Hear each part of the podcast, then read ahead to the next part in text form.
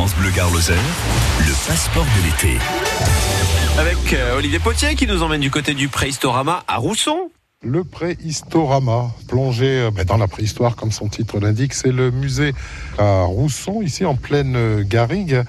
Alors on est avec Yannick Maire, l'un de ces deux responsables.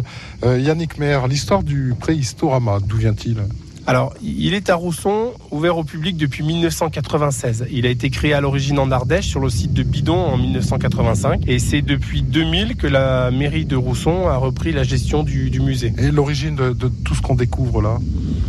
Ah, L'origine, c'est un personnage un peu particulier, Monsieur Eric Grandquist, qui a, des, qui a des connaissances assez importantes dans le domaine, qui a commencé sa carrière en tant que taxidermiste et qui ensuite s'est spécialisé dans la paléoanthropologie et la reconstitution du rama, hein, euh, c'est-à-dire de remettre des, reconstitutions humaines ou préhumaines dans un décor naturel. Et tout tourne autour de ça dans, le musée. L'essentiel du musée, ce sont ces scènes reconstituées en grandeur nature.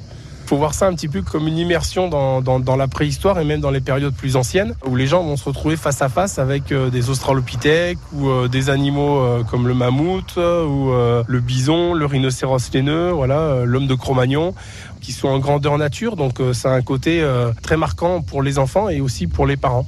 On parlait de préhistoire et au-delà, ça remonte à combien alors? Alors ça remonte à combien? Là on a une partie euh, qui concerne les fossiles de plus d'un milliard d'années, sur les, les stromatolithes, sont les plus, parmi les plus vieux fossiles du monde.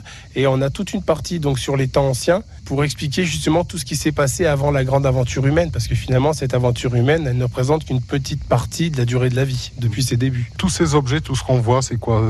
Ils ont été collectés? C'est des représentations? Qu'est-ce que c'est? Il y, a, des scènes reconstituées, donc ça sont des mannequins qui ont été fabriqués. Il y a des animaux naturalisés.